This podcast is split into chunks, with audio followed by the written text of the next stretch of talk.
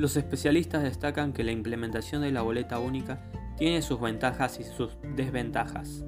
Entre las ventajas destacan que garantiza una oferta electoral completa y por lo tanto asegura el derecho a elegir y a ser elegido.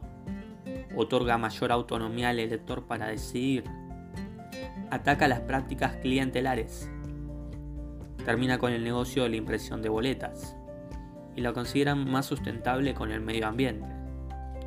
Entre las desventajas que se encuentra es la dimensión de la boleta, que en algunos casos puede llegar a ser del tamaño de un afiche. La fragmentación electoral e ingobernabilidad. Dicen que la reforma es innecesaria ya que con los actuales sistemas de votación de boleta partidaria no ha habido denuncias por fraude. Y además indican que no evita que haya irregularidades en la votación la implementación de la boleta única. Thank you.